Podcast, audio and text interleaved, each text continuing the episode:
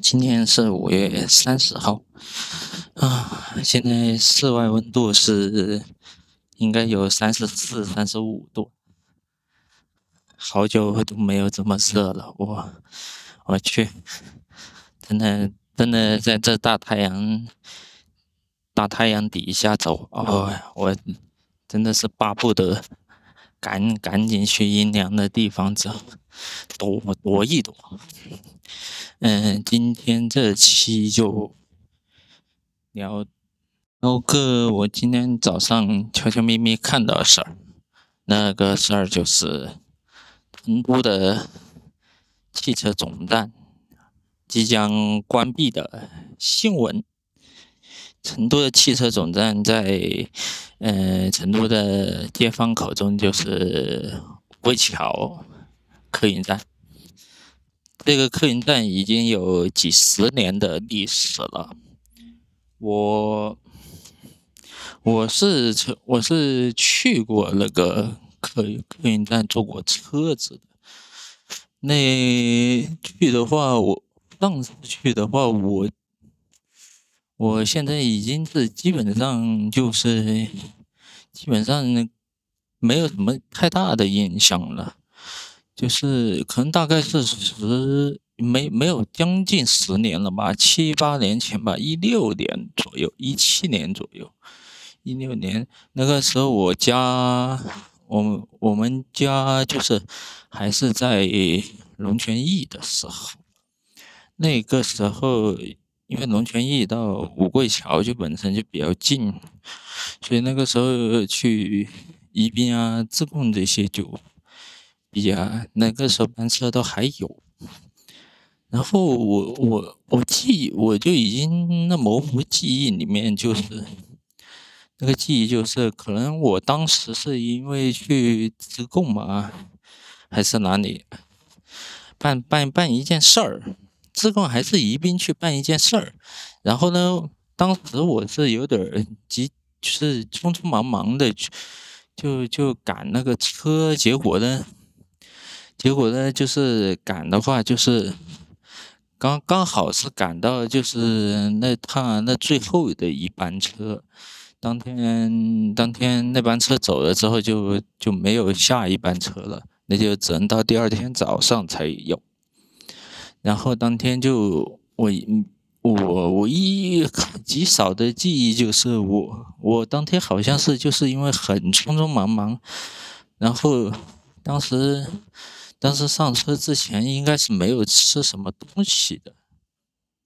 我我没吃没咋吃东西之后呢，就坐那个坐那个大巴车离开的五桂桥，然后然后在那那服务区那些呢，服务区那些地方呢，我就我就是一直忍忍。一直好像是坐了差不多三个小时吗？四个小时来的，就到了自贡嘛。对，好像是自贡啊。反正反正就哦哎呀，到了自贡之后就是像一饿狼一般的，就 就在那边吃了点东西，就就就就那个了，记忆就对五桂桥记忆就。就就就就暂时就就只有那么多。另外一个记忆就是，我记得五桂桥当时除了个客运总站之外，还其实另外还还是很多趟公交车的总站也在五桂桥。嗯，然后五桂桥，我印象当中好像我在五桂桥。五桂桥那些总站里面的麦当劳吃吃过一餐似的，对，好像是吃过一餐，具具体记忆就已经是记不得是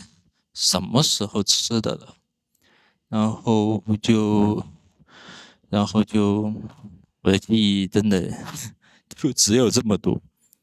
嗯，如今如今疫情之后，就当我得知。我我归成都客运客运总站要关闭的消息，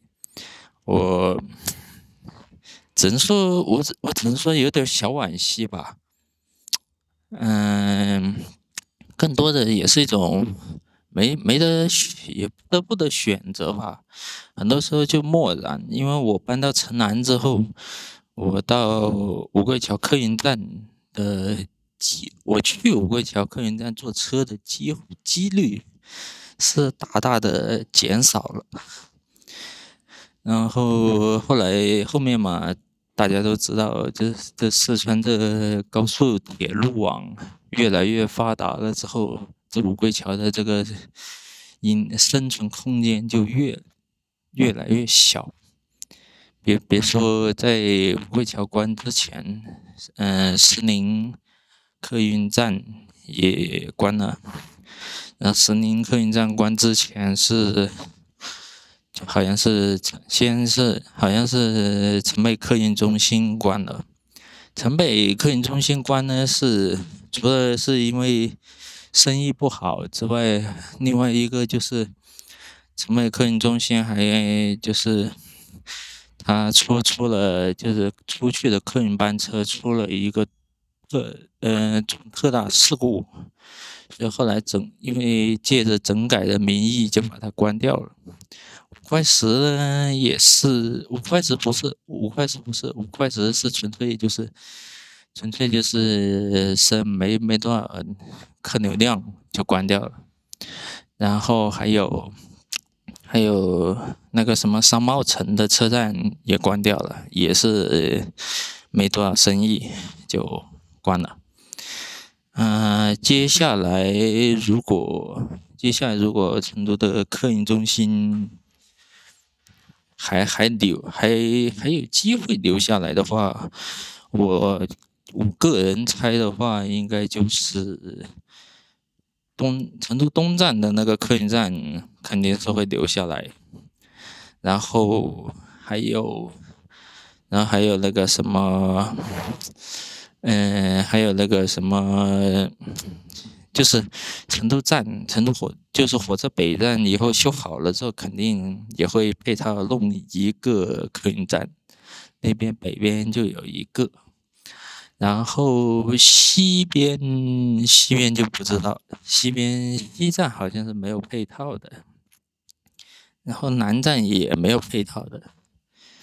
然后估计估计这个客运中心站呢，可能。我我个人觉得哈，三三环三环以内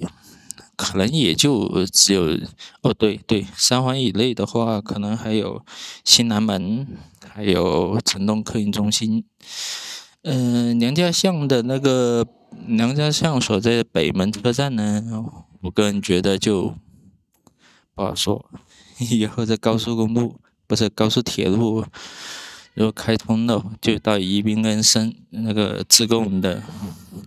那条线通车了之后，估计北门车站可能就没了。然后